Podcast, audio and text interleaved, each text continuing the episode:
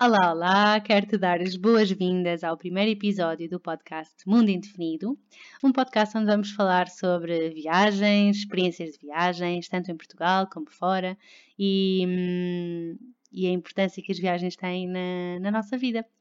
Uh, este episódio é o primeiro e é sobre apresentações. A apresentação desta que vos fala, de eu mesma, e do podcast. Então, para quem não me conhece, o, o meu nome é Catarina, eu tenho um blog de viagens chamado Mundo Indefinido, uh, que podes encontrar em mundoindefinido.com.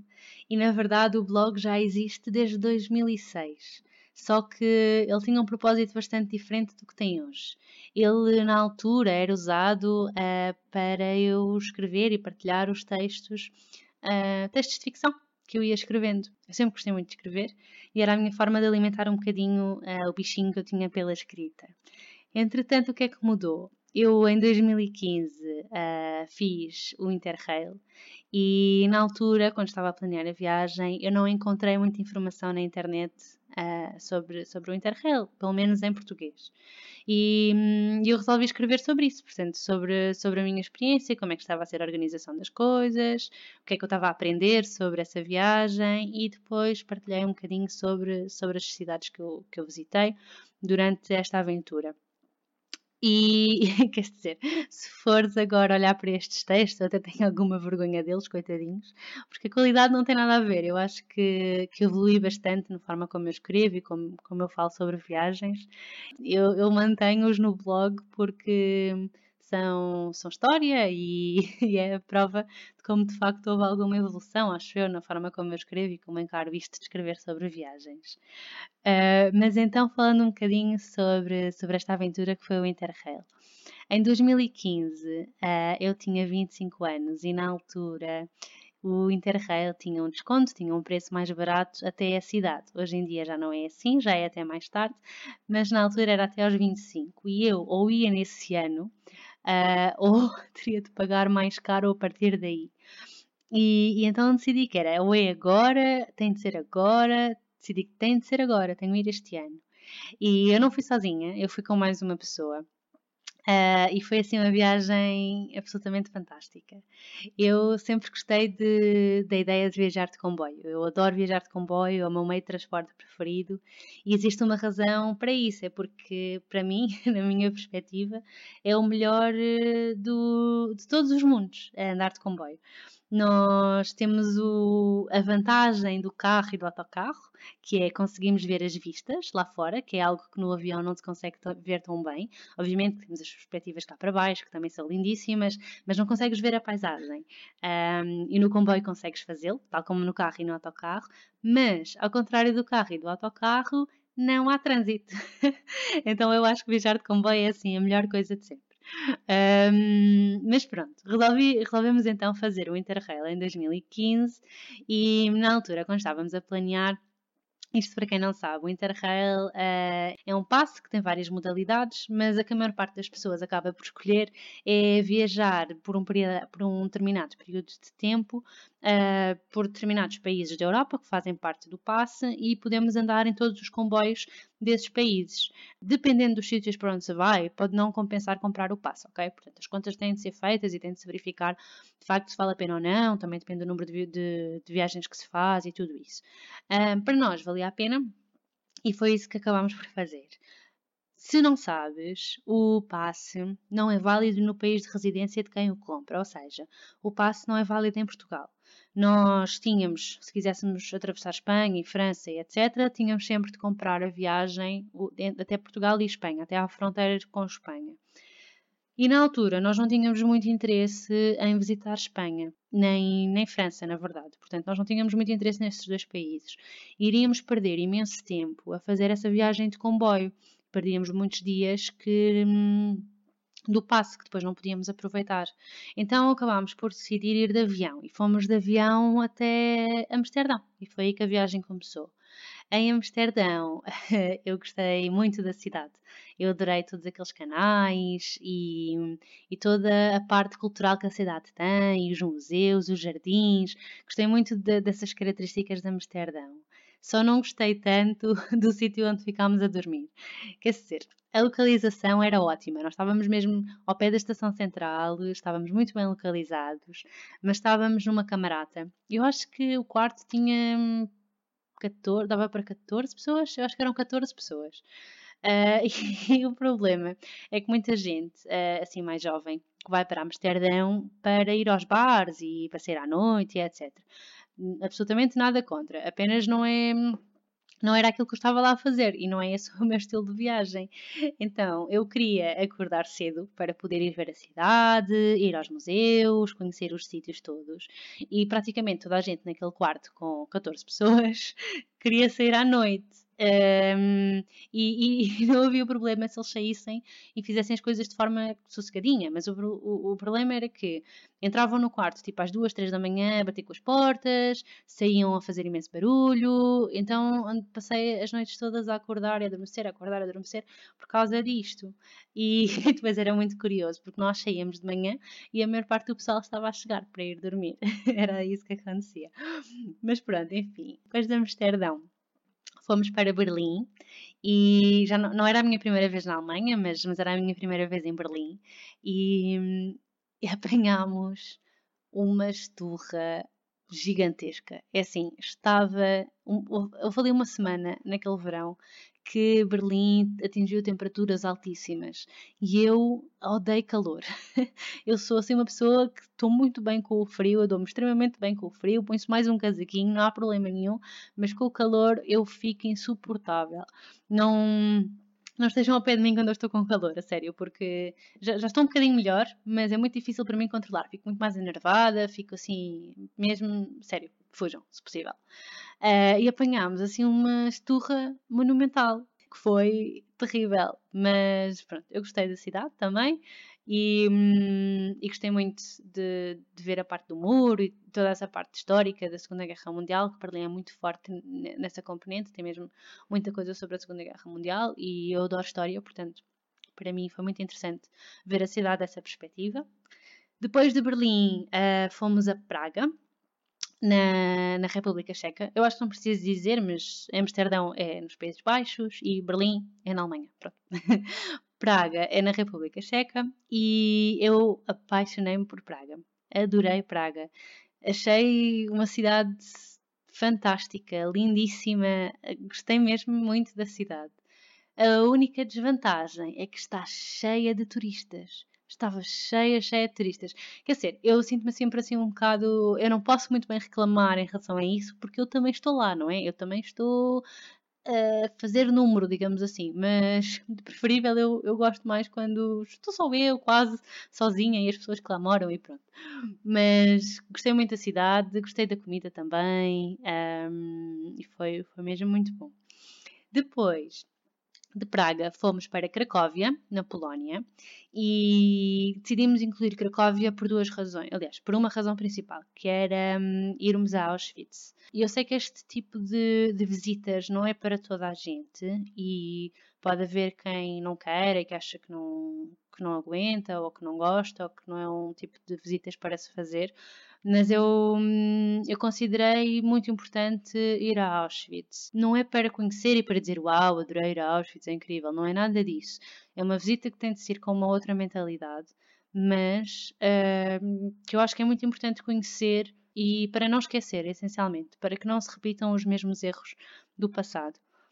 Uh, a visita em si não correu da forma como eu gostaria, porque na altura nós fomos numa visita organizada e talvez por estarmos cansados da viagem na turma, aquilo não, foi muito bem pensado, uh, mas foi tudo muito rápido, fez uma visita muito corrida e hum, eu preferia ter, eu gostaria de ter ficado lá mais tempo uh, para absorver melhor o local. Não que não tenha sido um morro no estômago, porque foi, foi assim um valente morro no estômago, mas não me deu tempo na altura para digerir tudo aquilo que devia ter sido digerido. E, mas pronto, foi como foi e agora se regressar lá de certeza que será de outra forma.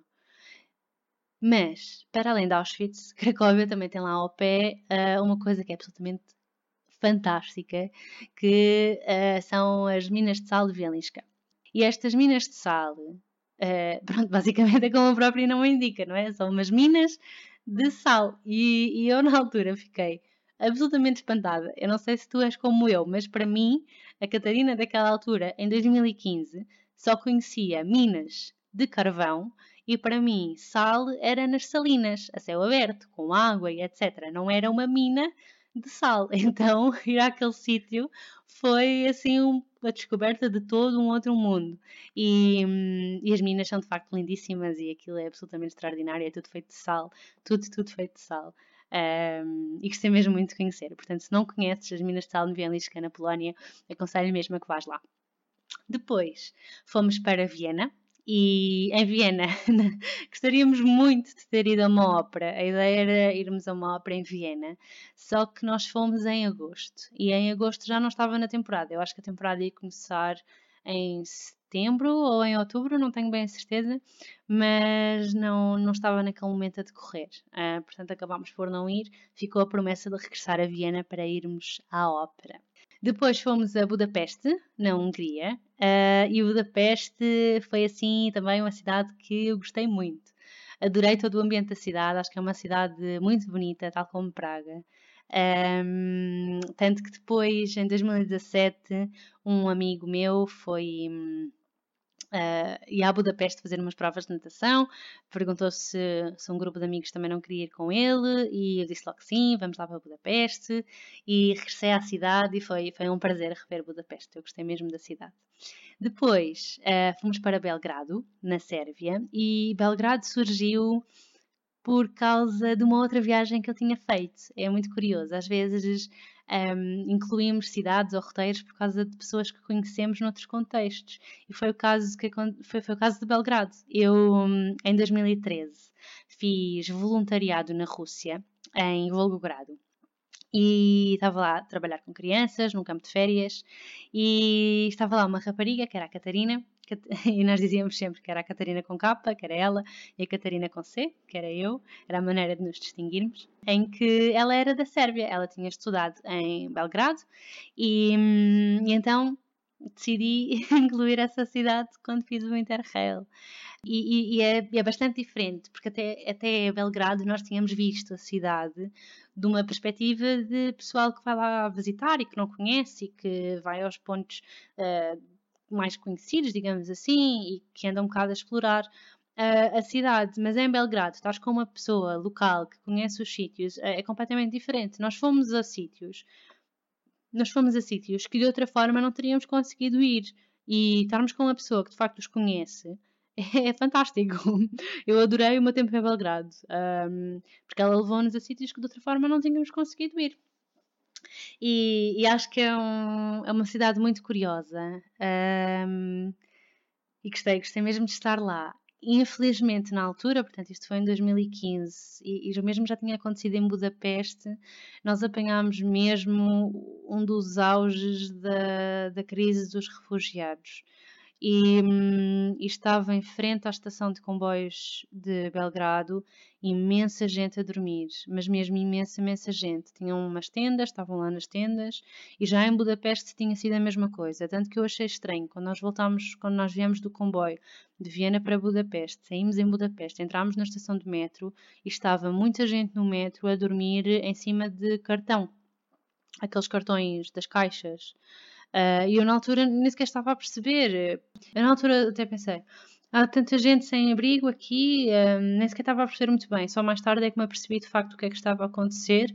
E, e isto foi especialmente marcante em Budapeste e na estação de comboios de Belgrado. Depois de Belgrado, fomos para Sófia, na Bulgária, e Sófia foi um daquelas coisas, é assim, nós só quando passamos pelas coisas é que, é que aprendemos, não é?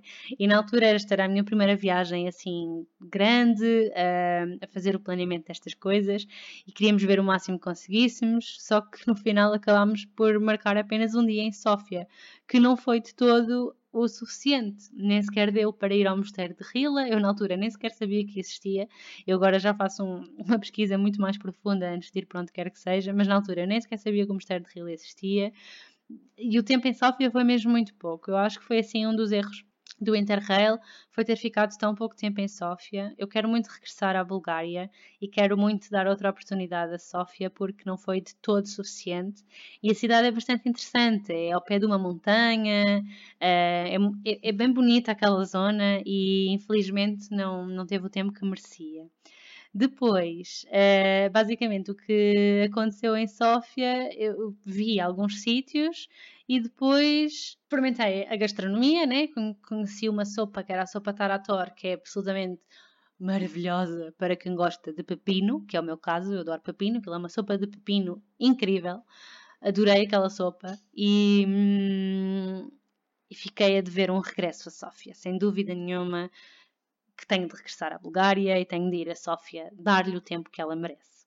Depois da Bulgária, seguimos para Salónica, na Grécia, e, hum, e, e Salónica tem um, ou Saloniki, tem uma coisa muito interessante, que é um autocarro. É um autocarro do turismo da, da Câmara Municipal.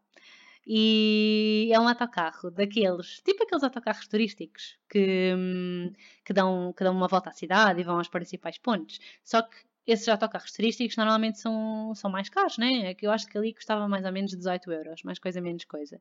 E este custava 2 euros.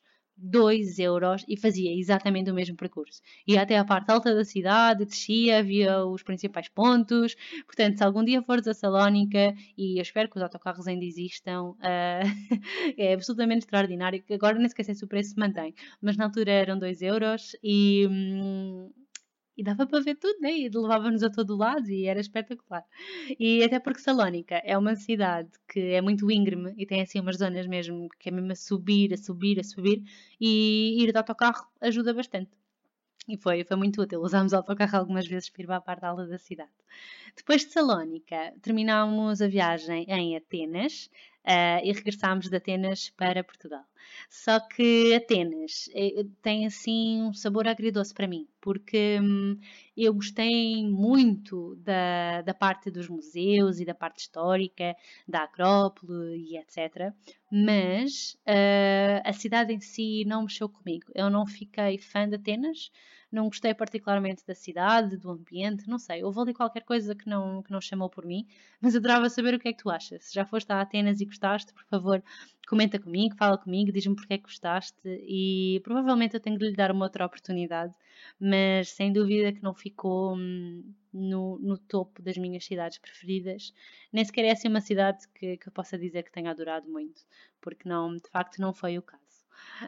Depois dessa grande viagem de comboio, isto foi mais ou menos um mês a, a viajar de comboio, fiz uh, no ano a seguir isto, porque uma pessoa quando começa a, a, andar de comboio, a fazer este tipo de viagens, depois não, não quer parar, não é? E como eu tinha dito há pouco, eu em 2013 estive na Rússia, uh, em Volgogrado, e tive a oportunidade de ir a Moscovo e eu gostei muito de estar na Rússia. Eu gostei muito da Rússia, gostei muito das pessoas, gostei mesmo muito de estar lá e adorei viajar de comboio no Interrail. E então, o que é que junta as duas coisas? O que é que junta comboio e Rússia?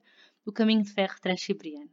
E, e em 2016 uh, parti para essa aventura em que, mais uma vez, não fui sozinha, fui com a mesma pessoa que tinha feito comigo o Interrail.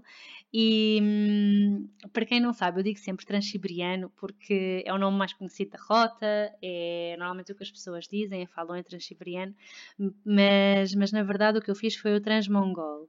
E qual é que é a diferença? Então, o, o a, a rota normal, tipicamente começa em Moscovo e percorre a Rússia toda, passando pela Sibéria, como é óbvio, daí o nome, e termina em Vladivostok, que é na ponta oriental da Rússia.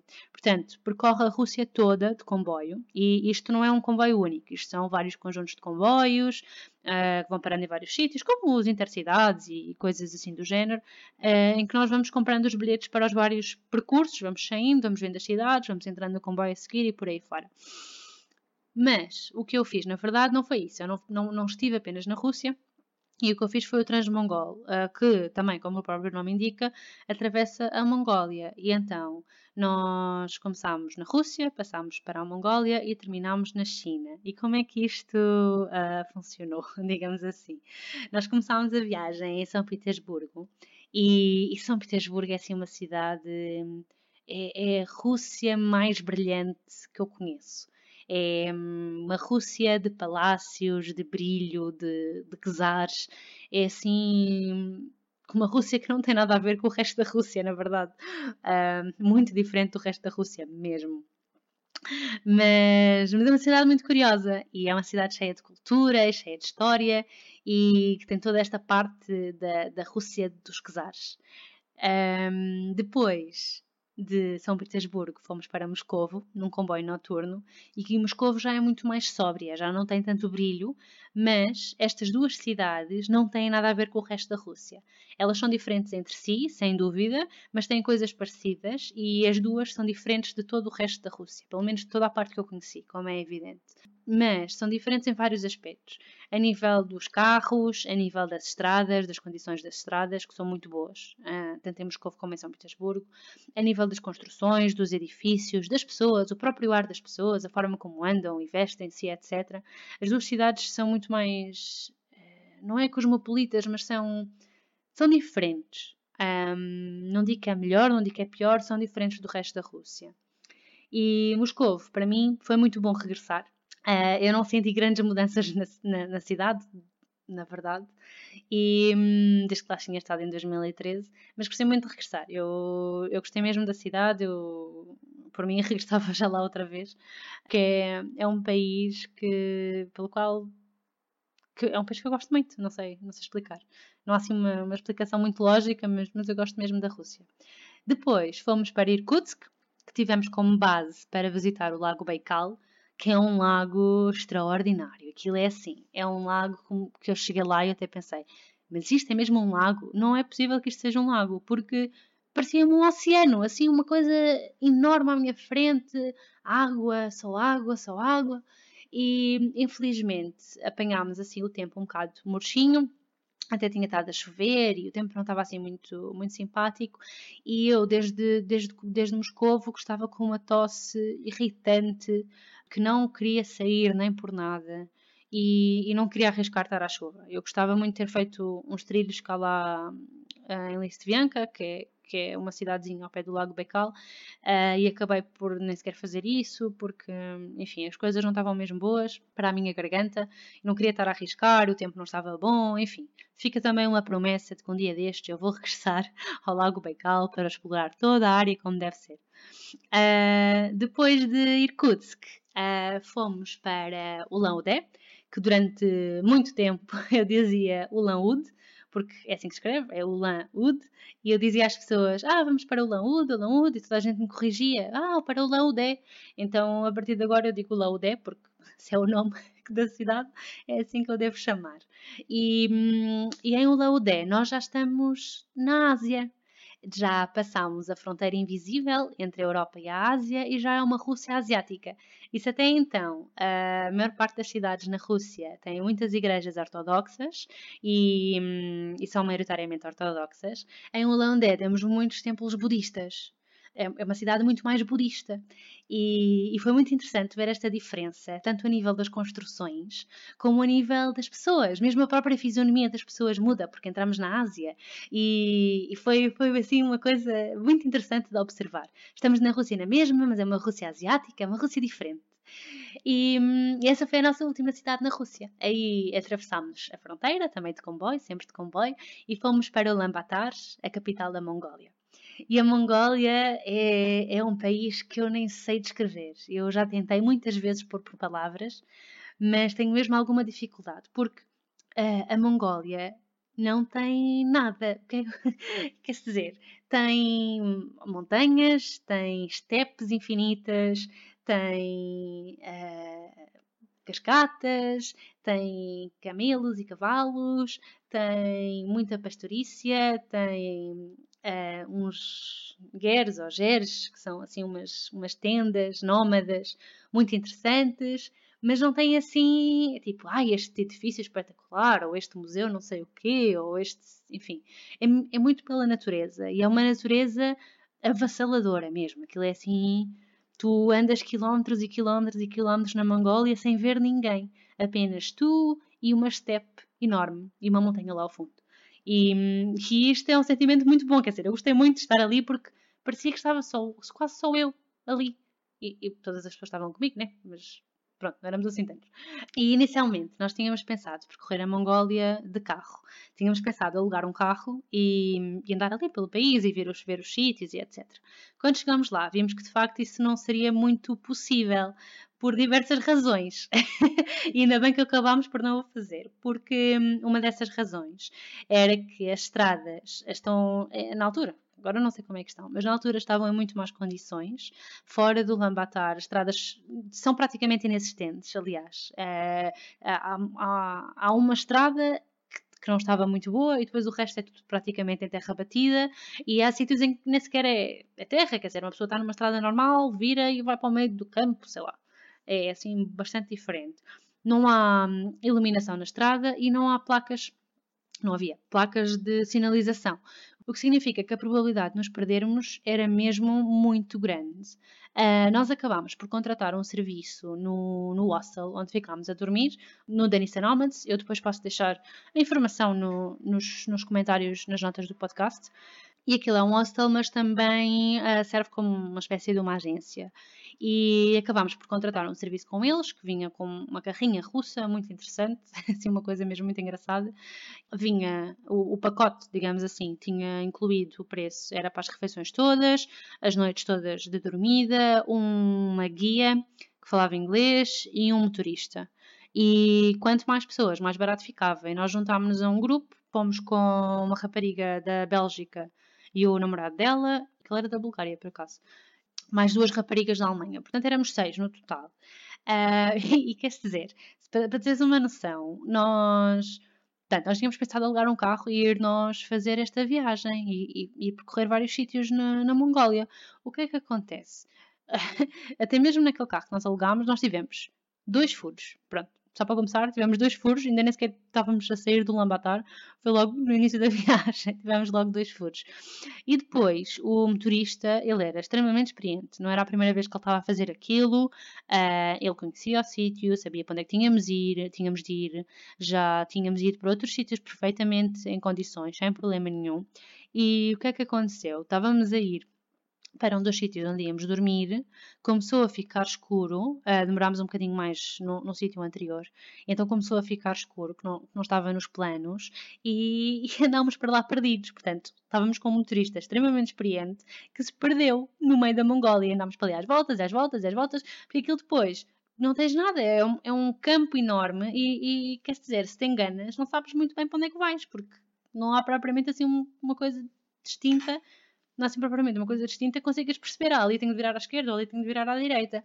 Mas, passado algum bocado, lá conseguimos chegar. Chegámos, já era uma noite escura, escura, escura, como um breu, já não se via nada, mas conseguimos chegar e conseguimos dormir e correu tudo bem. Mas, mas pôs-me a pensar, não é? Se uma pessoa com tanta experiência lhe acontece isto e se perde, uh, nós então iríamos andar para ali perdidos não sei quanto tempo. E depois, uh, o problema é que na Mongólia andamos quilómetros e quilómetros e quilómetros e quilómetros sem ver ninguém, sem ver absolutamente ninguém. Ou seja, se tivéssemos um problema, não sabia como é que era, né? Porque não havia ninguém durante vários quilómetros. Mongólia facilmente ficou no meu top de países preferidos. Eu acho que a Rússia e a Mongólia estão ali a disputar a primeira posição de, de forma muito renhida uh, e, e gostei mesmo muito de estar lá. Depois fomos de Lambatar para a China e, e, o comboio ligava às duas capitais, portanto ligava Lambatar a Pequim e de Pequim apanhámos logo um comboio bala no mesmo dia para Xi'an. Eu quis incluir Xi'an no roteiro por causa dos guerreiros de terracota. Eu sempre quis conhecê-los, vê-los de perto, estar ali quase cara a cara com eles e, e, foi ótimo, foi assim um sonho realizado, adorei ter, ter conhecido os guerreiros de terracota. Também gostei do resto, do resto da cidade de Xi'an, mas sem dúvida que os guerreiros foram o ponto alto. E depois fomos para Pequim. Pequim é uma cidade gigantesca, é enorme mesmo, muito, muito grande. E, e Pequim, quer dizer, eu, eu gostei muito de estar lá, mas eu acho que o, o principal de Pequim não foi a cidade de Pequim, foi sem dúvida nenhuma a Grande Muralha da China. A Grande Muralha da China tem várias secções é, que se podem visitar. Nós acabamos por ser meios loucos mesmo loucos e andámos um bocado fora da lei, porque não é legal fazê-lo, mas pronto. Nós fizemos uma das secções chamada Genco, que é uma secção que não está restaurada e que não é permitido andar lá. Uh, exatamente porque não está restaurada e porque é perigoso e porque tem bocados da, da muralha a cair e tem, como não está restaurada, não tem manutenção, portanto um, tem ervas a passar pelo meio das pedras. Uh, tem assim uma zona que aquilo era um autêntico matagal, mas foi uma experiência extraordinária e, e eu acho que eu gostei muito de toda a viagem, mas sem dúvida que a Grande Muralha da China foi o ponto alto. E vê-la desta perspectiva, fazer o caminho de Gianco até Mutiânio, foi. Eu nem sei. Uh, estarmos nós ali com a muralha, praticamente sozinhos com a muralha, com, com, com uma construção que tem tantos anos, que já passou por tanto, que viu tantas guerras, tantas invasões, tant, tanta coisa, e estamos ali praticamente só nós e a muralha. É melhor, foi a melhor forma que eu podia ter arranjado de, de percorrê-la e, e sem dúvida que eu quero repetir. Adorava voltar lá, gostava muito de ver todas as outras secções da Muralha da China e voltar a Junkou e voltar a fazer de Junkou até Mutianio, que é incrível. Não aconselho a toda a gente, porque não é uma caminhada fácil e é bastante perigoso. É mesmo perigoso. Há zonas que estão tipo para cair. Aquilo é uma zona que está fechada, que não está aberta ao público e é preciso ter algum cuidado. Enfim, já falei aqui imenso sobre duas viagens apenas, sobre o Interrail e sobre o Transiberiano. Mas na verdade, as minhas viagens não começaram em 2015. E hum, eu comecei a viajar quando era pequena com a minha mãe. Tudo isto começou por causa da minha mãe. Eu posso dizer que ela é a culpada disto tudo. Porque nós começámos a viajar quando eu era pequena, nós nas férias de verão íamos sempre para um sítio cá em Portugal e ficávamos a acampar. Nós levávamos a tenda, levávamos uma mochila e íamos acampar aí pelo país. Eu conheço Portugal praticamente todo dessas viagens e nós íamos muito à aventura, portanto, às vezes nem sequer tínhamos assim um roteiro muito bem marcado, íamos apenas à descoberta e eu adorava quando a minha mãe se perdia, o que era bastante frequente. E houve montes, montes de vezes que fomos parar ruas sem saída. Eu acho que praticamente em todas as viagens tínhamos pelo menos umas duas ou três ruas sem saída, em que era, hum, eu acho que é para aqui. Depois chegávamos lá, ah, não tem saída. Ups, dá a volta e vamos continuar para outro sítio. E depois, quando nos perdíamos, que também era muito frequente, que era muito frequente, a minha mãe dizia assim: Ah, vamos perguntar para, para ver onde é que é. Eu dizia sempre: Não, não, não, estamos perdidas, que bom, vamos continuar perdidas. E íamos à descoberta. sempre gostei muito assim dessa parte da aventura. Nós fomos muitas, muitos verões para o Algarve, para a ilha de Tavira, e, e tenho também histórias muito engraçadas dessa altura. Foi lá que eu fiz, fiz um tereré, fiz assim o meu primeiro tereré, o primeiro e único, acho eu. E temos assim outras histórias muito engraçadas, como por exemplo a darmos seis ou sete voltas à rotunda de Grândola. E, e, já não sei, saí, eu acho que entrámos e saímos de Grândola por todos os sítios possíveis e imaginários, porque não estávamos a encontrar uh, o caminho para o sítio para onde queríamos ir. Uh, mas finalmente lá conseguimos, lá conseguimos sair de Grândola, porque estava mesmo muito complicado. E também chegámos a ir para o Algarve, para Tavira, portanto nós íamos acampar na ilha, chegámos lá, tirámos as coisas um, e de repente íamos montar a tenda. E onde é que está a tenda? Procurámos em todo o lado, não estava, voltámos para Tavira, não estava no carro, ainda percorremos o Algarve praticamente toda à procura de algum sítio para comprar uma tenda, mas na altura não havia, não havia tanta gente a acampar como há hoje, não havia tantas lojas de desporto como há hoje em dia, e então não havia nenhuma loja onde pudéssemos comprar uma tenda em Tavira. E voltámos para Lisboa e lá estava a tenda, em casa, ao pé da porta, tinha ficado lá esquecida. E voltámos para o Algarve. Portanto, fizemos no mesmo dia Lisboa-Tavira, percorremos o Algarve todo, Tavira-Lisboa, Lisboa-Tavira novamente. Saímos de manhã de Lisboa, chegámos ao Algarve à noite, montámos a tenda praticamente às escuras. Sem certeza se aquilo estava a ficar muito bem montado. Foi ótimo e temos uma história para contar hoje em dia.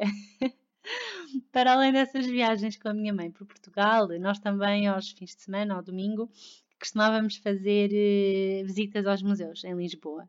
Uh, eu conheço muitos museus em Lisboa, não digo conheço todos porque eu acho que ainda me faltam alguns, mas íamos sempre ao domingo, era gratuito, aproveitávamos e íamos.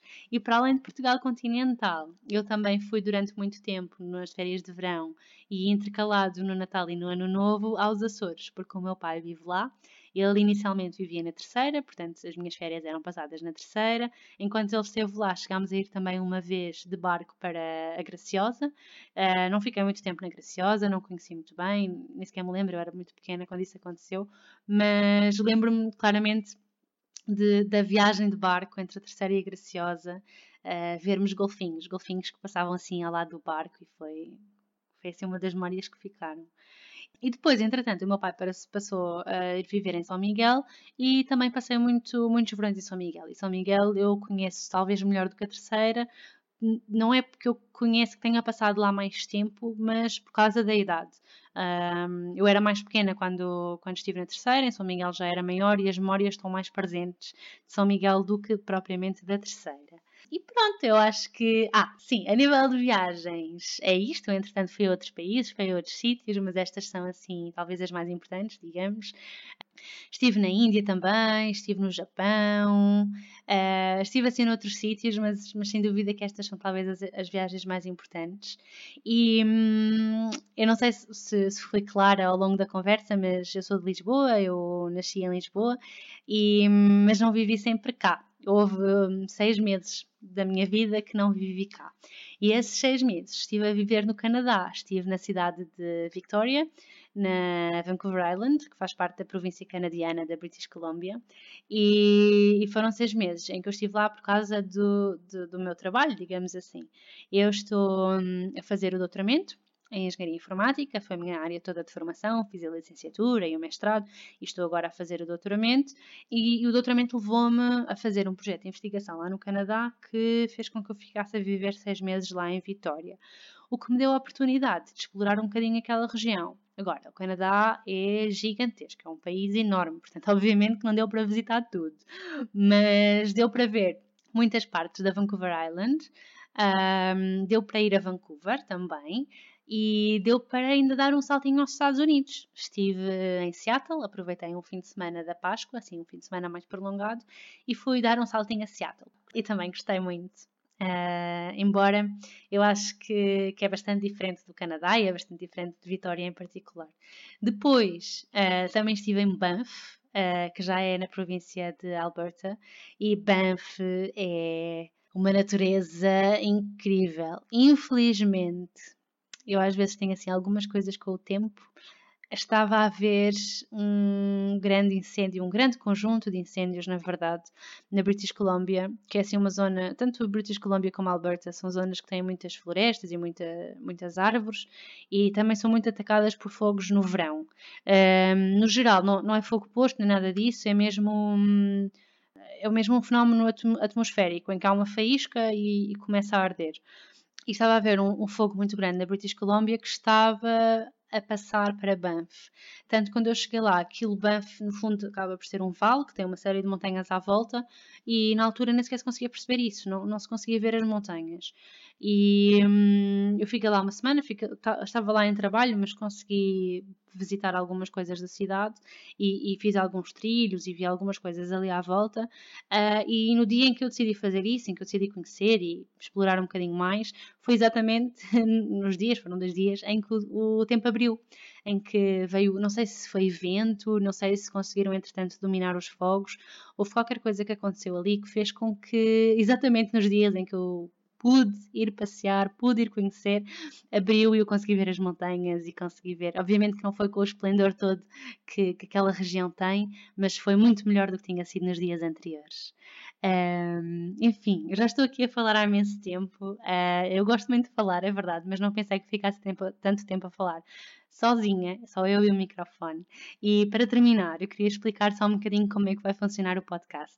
Neste episódio da apresentação, eu queria apenas contar um bocadinho sobre a minha história e as minhas viagens, pelo menos as que mais me marcaram, e, e queria, queria explicar um bocadinho mais sobre isso podcast, uh, nos próximos episódios, não vou estar sozinha. Eu quero trazer outras pessoas, porque hum, eu no blog falo muito sobre as minhas viagens e sobre a minha perspectiva sobre essas viagens, mas é, é uma perspectiva muito minha e é apenas uma perspectiva. Eu sou muito a favor de termos uma multiplicidade de opiniões e de perspectivas, porque quando ouvimos outras pessoas a falar, que até mesmo que tenham uma opinião contrária à nossa, podemos ter novas ideias e podem surgir discussões interessantes e haver um debate saudável e é assim que nos entendemos.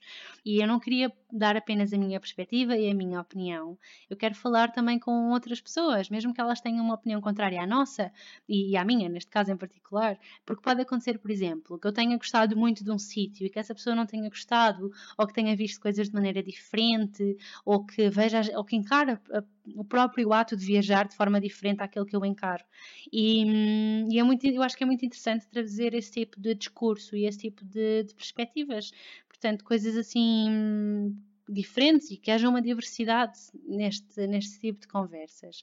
Obviamente que também podemos concordar, não é? Uh, isso também pode acontecer, como é evidente, e se concordarmos também é bom, enfim, mas se calhar temos outros argumentos que anteriormente não tínhamos visto. Portanto, o meu objetivo para este podcast é eu conversar, não quer dizer que eu de vez em quando não venha aqui conversar sozinha, mas é eu conversar com outras pessoas sobre as suas experiências de viagem. E eu quero, uh, não quero trazer aqui apenas pessoas que tenham blogs de viagem ou Instagram de viagem. Eu quero trazer também pessoas que não tenham esse tipo de plataformas e que apenas viajam pelo prazer de viajar e não sentem necessidade de partilhar isso através de um blog, por exemplo. E eu quero falar também sobre viagens diferentes, ou seja, não é que eu não vá falar com pessoas que tenham apanhado um avião e vão para uma determinada cidade e conheçam coisas nessa cidade e falem sobre isso. Não é isso.